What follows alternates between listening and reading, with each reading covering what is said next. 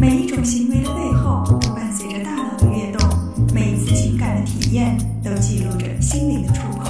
Outside In，探索大脑，理解内心。Outside In，欢迎来到 Outside In，我是冰峰。在上一期节目中，我们提到过一位叫做 K.C 的病人，因为一场摩托车事故，他的记忆丢失了。可是，尽管他想不起发生了什么，却能够清楚地知道发生过什么。还记得上次我们举的例子吗？他知道两年前弟弟去世了这样一个事实，可是他无论如何想不起葬礼那天的情景，以及自己究竟是从哪里得到这个消息的。还有 Clive Wearing。我们在上一期中也提到过，他是英国的一名指挥家，可是因为脑膜炎导致记忆只能持续一到两分钟。然而他依然可以流畅地演奏钢琴，并且练习新的曲目。而当他演奏的时候，也完全看不出他是一位失忆症患者。为什么明明想不起，却知道发生过？为什么明明记不住，却依然学得会？记忆究竟是一座怎样的宫殿？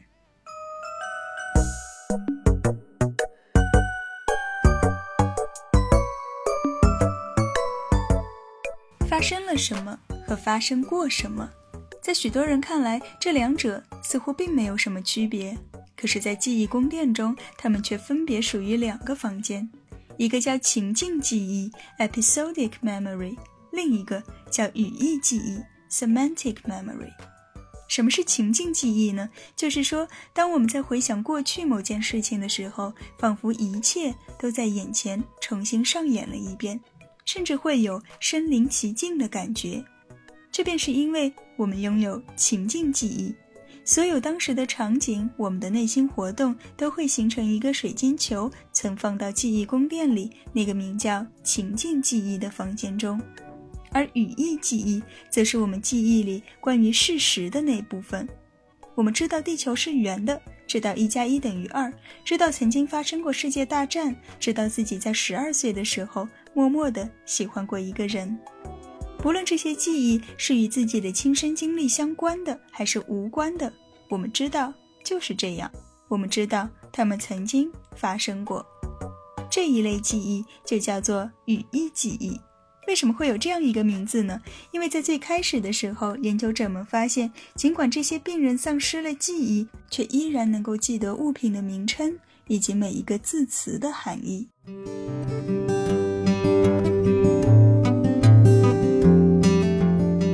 情境记忆和语义记忆虽然位于两个房间，却也有着非常多的重叠。比如某一天，你饿得肚子咕咕叫，于是从冰箱里拿出一只苹果来吃。这一系列的动作、场景，包括你的感受，都属于情境记忆。但与此同时，什么是冰箱？什么是苹果？为什么你会知道苹果可以用来填饱肚子，冰箱可以用来存放苹果？而家里的冰箱在什么位置？你曾经买来苹果放进过冰箱，这一切都要依赖于语义记忆。看起来很小的一件事情，可是，在我们的记忆宫殿中，却是一套相当复杂的流程。而科学家们之所以知道情境记忆和语义记忆是分开存放的，那是因为有许多失忆症的病人，他们表现出完全不同的症状。比如先前说到的 K.C，他就是情境记忆丧失，而语义记忆却是完好的。而与 K.C 刚好相反，在意大利有一名女子，她能够记得关于自己的所有事情，却无法认出身边的人。她也没有办法去商店买东西，因为她不知道购物单上写的单词都是什么意思。同时，她也记不住商品都放在超市的什么位置。他不知道贝多芬是谁，也不知道自己的国家是否卷入过二战，而这些他曾经都是知道的。丢失并不是简单的什么都不记得了。那么，同样的，反过来，当我们在说记忆无法构建的时候，它也不代表什么都不能记住。Clive Wearing 就是一个很好的例子。而在上一期节目中，我们提到的 H.M. Henry Molaison，他同样也拥有学习的能力。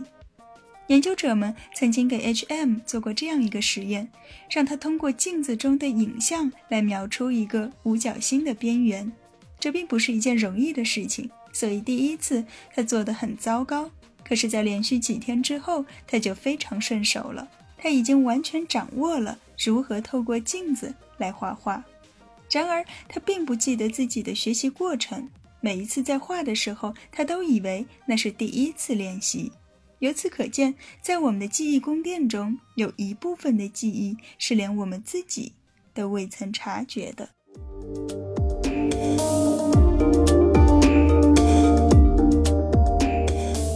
外显记忆 （explicit memory） 它包含了我们前面说到的情境记忆和语义记忆，而还有一部分我们通常不会意识到的记忆，叫做内隐记忆 （implicit memory）。这其中最主要的便是程序记忆，它有点类似于我们常说的肌肉记忆，而事实上，我们之所以能够记住这些，和肌肉并没有什么关系。程序记忆 （procedure memory） 通常指的是那些我们学会的技能，比如说游泳、骑自行车、弹钢琴。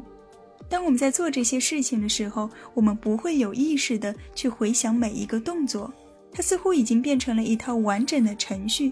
只要我们按下开关，就会自动开始执行。而对于失忆症患者来说，尽管他们在许多事情上无法形成新的记忆，但这并不意味着他们的生活永远停留在过去。他们依然可以学习新的技能，并且熟练地掌握，只不过他们不会记得自己曾经学习过。就像 Clive Wearing 依然可以弹琴，而 K.C. 也学会了如何在图书馆里给图书分类。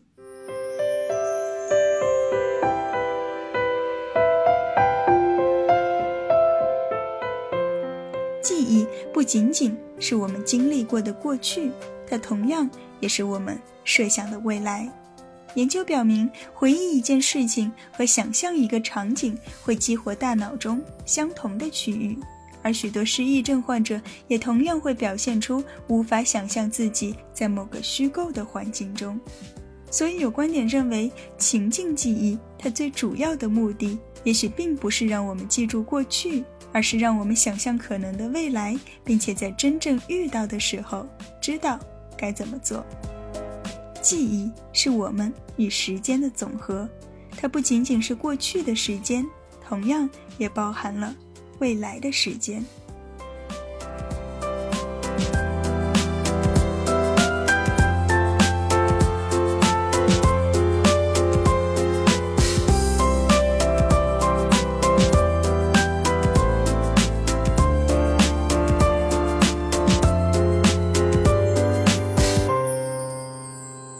探索大脑，理解内心，Outside In。